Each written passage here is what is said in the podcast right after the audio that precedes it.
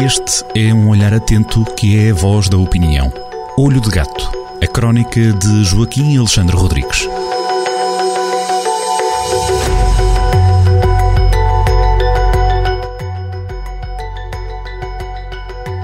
Política da inevitabilidade versus política da eternidade. É o título da crónica desta semana do Olho de Gato. Joaquim Alexandre Rodrigues, bem-vindo, Joaquim. Abre e centra esta semana este seu espaço de opinião com a evocação do livro Rússia, Europa, América, o caminho para o fim da liberdade de Timothy Snyder. Por que é que eh, se inspirou nesta obra? Este livro é um livro que explica muito bem o que é que está a acontecer no mundo, uh, a forma como, como atua e o perigo que é Vladimir Putin, uh, o, perigo para, para, a liberdade no mundo.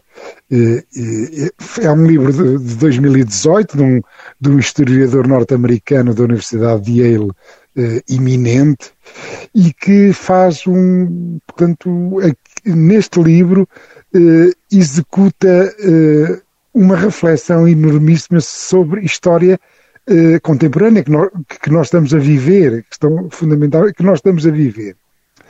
O, ele, ele de facto eh, eh, dá muita, eh, apresenta muita, muitos factos, eh, muitos documentos eh, sobre a ascensão de Vladimir Putin e as ambições imperialistas dele eh, e marca tudo isso eh, eh, a partir de dois conceitos filosóficos ou dois conceitos historiográficos que são um bocado complicados de explicar, especialmente oralmente, que são de facto o título, que até são difíceis de dizer, a política da inevitabilidade versus política da eternidade.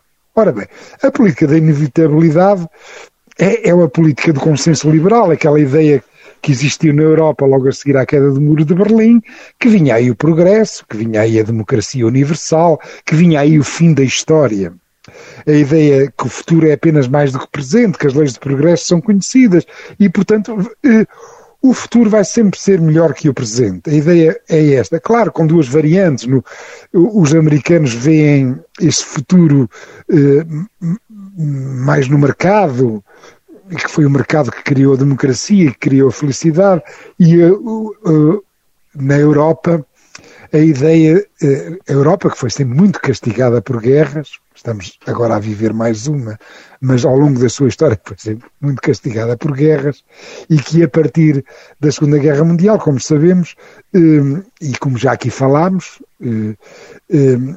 aprendeu que a, que a, que a, guerra é má e que a paz é boa, e para isso é preciso que as nações se integrem umas nas outras para assegurarem a prosperidade. É verdade que, a seguir à queda do Muro de Berlim, durante muitos anos, alguns anos, uns anos que o próprio Humberto Eco diz que foram comidos pelos caranguejos, que foi uma oportunidade perdida, eh, no Ocidente, no Ocidente existiu até alguma arrogância, alguma arrogância intelectual e política à volta deste consenso, desta ideia que de facto eh, estão dominadas eh, tu, uh, as ferramentas uh, mentais e institucionais que fazem o mundo fazem progredir o mundo estão dominadas e são conhecidas. É a democracia, é a liberdade, é os direitos humanos, é o capitalismo, é o capitalismo financeiro. Era esta a ideia que, com que chega, é, era este, era, foi assim que chegámos ao virar de milénio, ao passarmos dos anos de, de 1900 para os anos de 2000. E quando virámos o milénio, eh, esta, este consenso, esta ideia, este sonho do fim da história eh, terminou, foi, foi levando sucessivas cacetadas, sucessivos golpes. em 2001 foi o 11 de setembro. Por causa do 11 de setembro, houve a guerra do Iraque, um, um, um, um falhanço eh, moral e estratégico dos Estados Unidos e, e, e, e da Inglaterra do, e, do, e dos seus companhões de ruta. Depois, a seguir, em 2008, eh, a falência do Lehman Brothers com as consequências financeiras que, que, que, que impactaram no mundo todo, e especialmente na Europa, especialmente na Europa do Sul, e nós sentimos-la bem cá eh, com a Troika. Depois, o falhanço dos países do leste, a Primavera Árabe eh, de 2011, que parecia um dominó positivo que ia instalar a democracia eh, por, toda, por todo o norte da África, ali naquele dominó, e que depois chegou à Síria, como se sabe, e aconteceu aquela tragédia e, e depois tudo refluiu e praticamente eh, já só a Tunísia e Mal aqui é que se pode considerar um regime democrático. Depois do terrorismo, depois da desigualdade e as suas oligarquias, isto é, aquele sonho de fim da história, aquele sonho de progresso eh, que, nós, eh, que no Ocidente eh, julgávamos inevitável, e, e Timothy Snyder chama a política da inevitabilidade, foi sucessivamente sendo minado. Claro, eh, atrás disso tudo também estava a surgir eh, o, o ascenso da China, que é um país que não é liberal, muito pelo contrário, é uma ditadura, a ditadura do Partido Comunista Chinês, que estava de facto aos poucos a crescer e, e o mundo aos poucos a, a passar de, do, do Atlântico para o Pacífico e para a Ásia. Pronto. É exatamente nesta altura histórica que sobe ao poder Vladimir Putin. Depois de, de, do colapso da União Soviética, a Rússia passou um mau bocado. Eh, durante o, o, a presidência de Boris Yeltsin foi um caos. E quando Vladimir Putin eh, chega ao Kremlin, ele foi visto com, com, com algum alívio pelos russos, porque eh, pôs alguma ordem no país eh, e, e de facto centralizou, centralizou o, país, pôs-lhe ordem, eh, foi aos poucos foi aumentando, foi reforçando a máquina militar, mas não abriu hostilidades com o Ocidente. Contrariamente ao que se julga, portanto, nos primeiros 10 anos de poder, Vladimir Putin não abriu hostilidades nenhumas com o Ocidente, muito pelo contrário. Eu até conto uma história que acho estranho ninguém, eh, nem tão pouco eh, nenhum político português, nem nenhuma figura mediática portuguesa tenha recordado. Que nos finais de 2010, em novembro de 2010, o presidente russo da altura, eh, que era Dmitry Medvedev, mas toda a gente sabe que era um pau mandado de Putin, portanto tudo o que ele fazia era, porque, era com a autorização de Putin.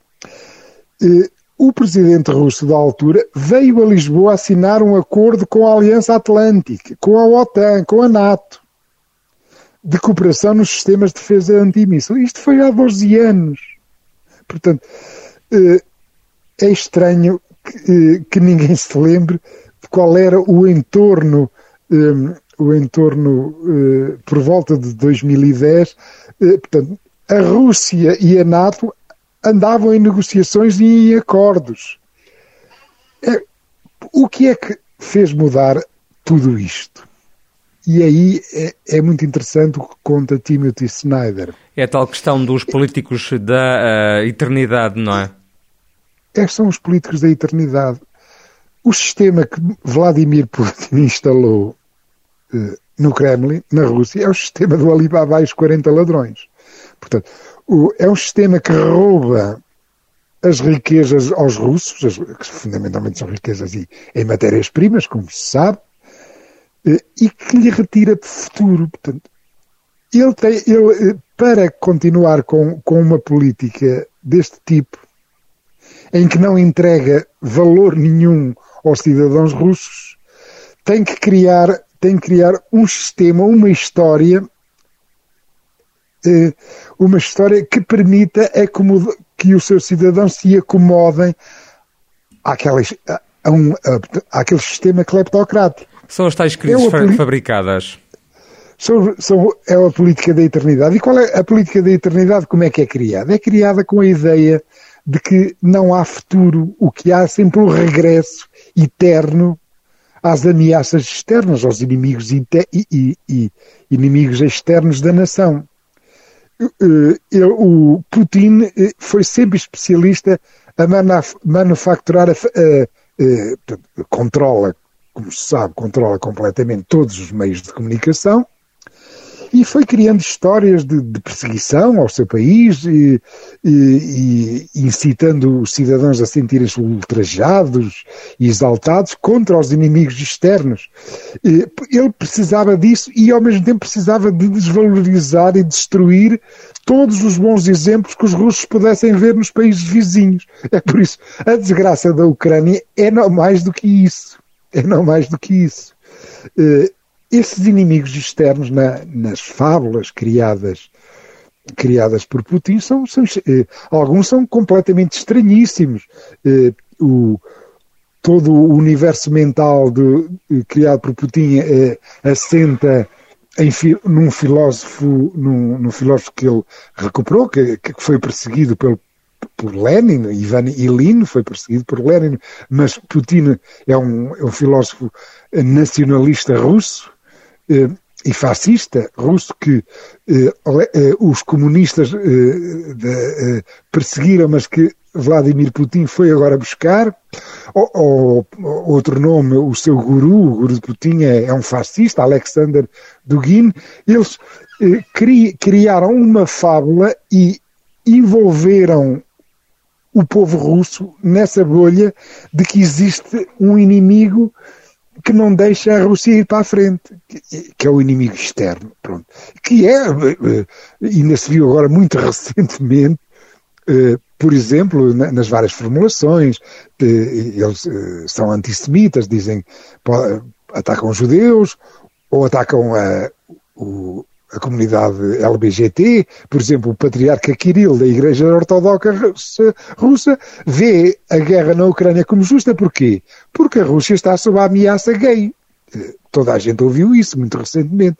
Isso faz tudo parte uh, daquilo, de, deste desenho da política da eternidade que é descrito com uma factualidade e com documentação, com protagonista, hora, link, eh, eh, tudo neste livro extraordinário, O Caminho para, fim de, para o Fim da Liberdade, Timothy Snyder.